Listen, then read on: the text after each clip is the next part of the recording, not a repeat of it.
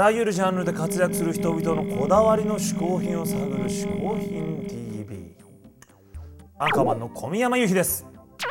ここで解説しよう。嗜好品とは風味や味摂取時の心身の高揚感など味覚や収穫を楽しむために飲食される食品飲料や喫煙物のことである。この概念は日本で生まれたものであり日本独自の表現であるしかしかしかしかしかい今週のゲストはライターでオカルト研究家の山口敏太郎さんです。あビン太郎さんね。はい。はい。妖怪に UFO 妖精にユーマなどなど未知の世界に詳しい人ですから嗜好品も一体何が飛び出すのか楽しみですね。はいそれでは早速山口ビン太郎さんに一つ目の嗜好品を紹介してもらいましょう。嗜好品 TV をご覧の皆様こんにちはオカルト研究家作家の山口敏太郎です。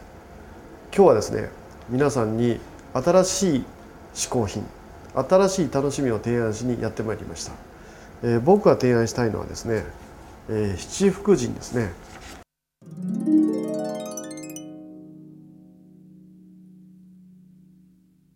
えーこれちょっとざっくり見てもらいたいんですがこれねかなりいろいろありますね。白いとかこれはですねどこでしょうか？これは秩父ですね。こういうふうにね今町おこし村おこしということでいろんな地域で七福神をやってるんですね。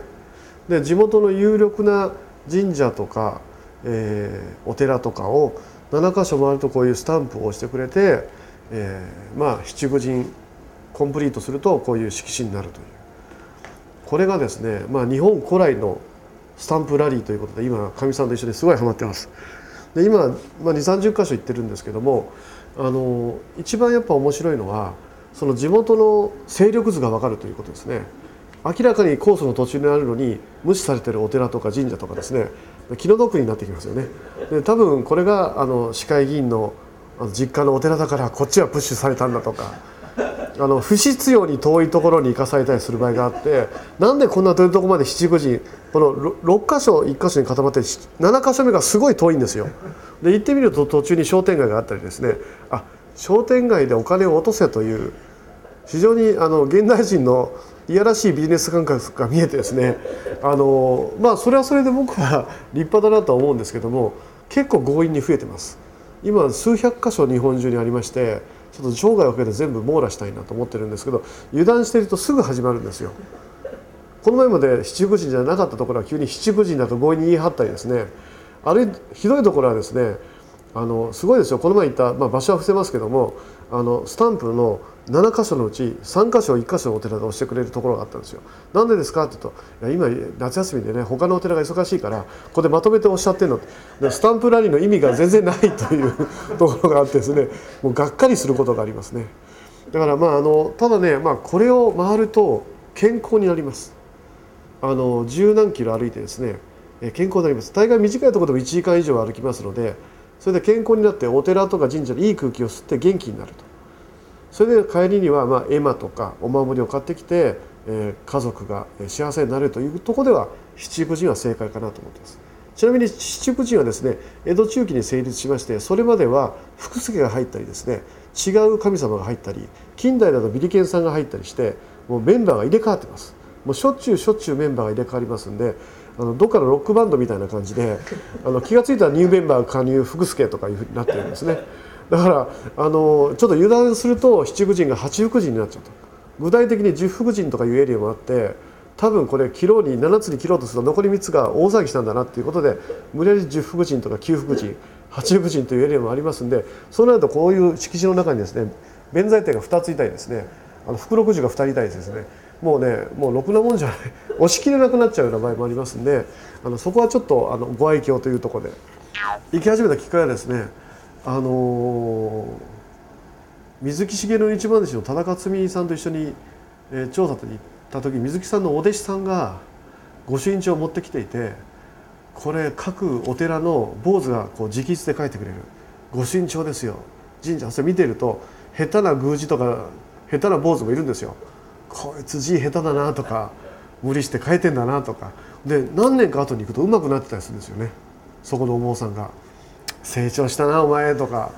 そういうのがなんか御朱印帳ってありがたいんだけど行った記念になるしそのお坊さんの歴史も分かる。宮司さんの字が上手くなった経過も分かると。いうとこであ面白いなと思って始めたんですね。で御朱印帳集めてるうちに御朱印帳が今これまた2300箇所集まったんですけど10冊ぐらいあるんですがあ七福神も集めようかなと。これはだからスピンオフです。御朱印のね。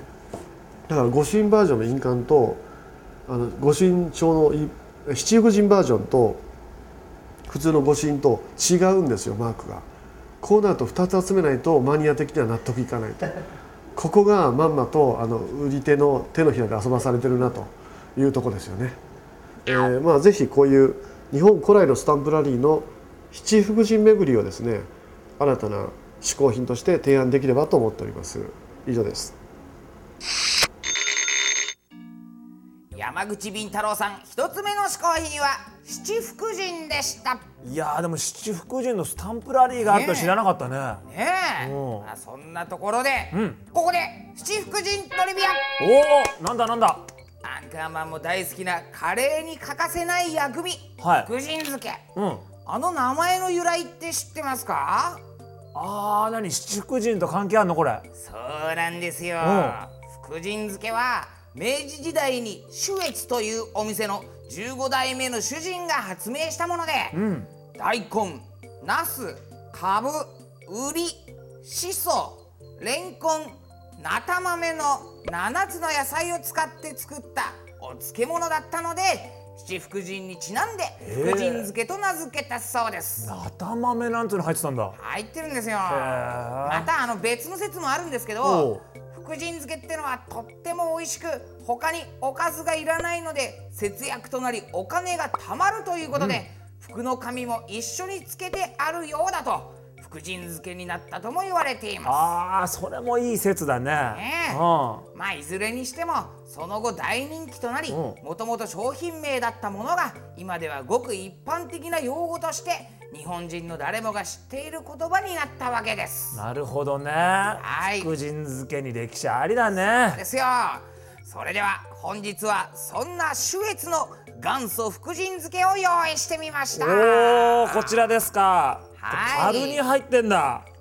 元祖ですから。元祖ですよ。あ原材料にやっぱちゃんとなた豆って書いてある。そうなんです。うわーちょっとこちらそしてもう一個そご飯が来ましたけど。よ。なんとね、は炊き込みご飯にしても美味しいんだそうです まあでもそんだけ7個入ってたら確かに炊き込みご飯にしてもそれはそうですよ。具として美味しい。じゃあちょっとこれはもう福神漬けオンリーってことだね。そうですそうです。もう他におかずがいらないって言ってるわけですから。あそうか。じゃあいただきます。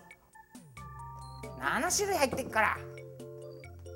あのねはいはい。ほんとこれだけだとちょっと単調になるかなと思ったけど、んうん。全然これを炊き込みご飯として出さ出されたらはいはい。あ実に美味し美味しゅうございます美味しゅうございますでしょ。ううん。これは意外といけるんですよ。意外としかもねなんだろうお酒の後とかに、んあのお茶漬けとか食べる感じで大人のこれ大人の味。新発見ですね。うん美味しい。うん。まあ皆さんぜひね、うんまあ、カレーに添えるのもいいですけども、はい。こういう食べ方もこれ新しいですからね。ぜひ皆様楽しい福神漬けライフ送ってみてはいかがでしょうか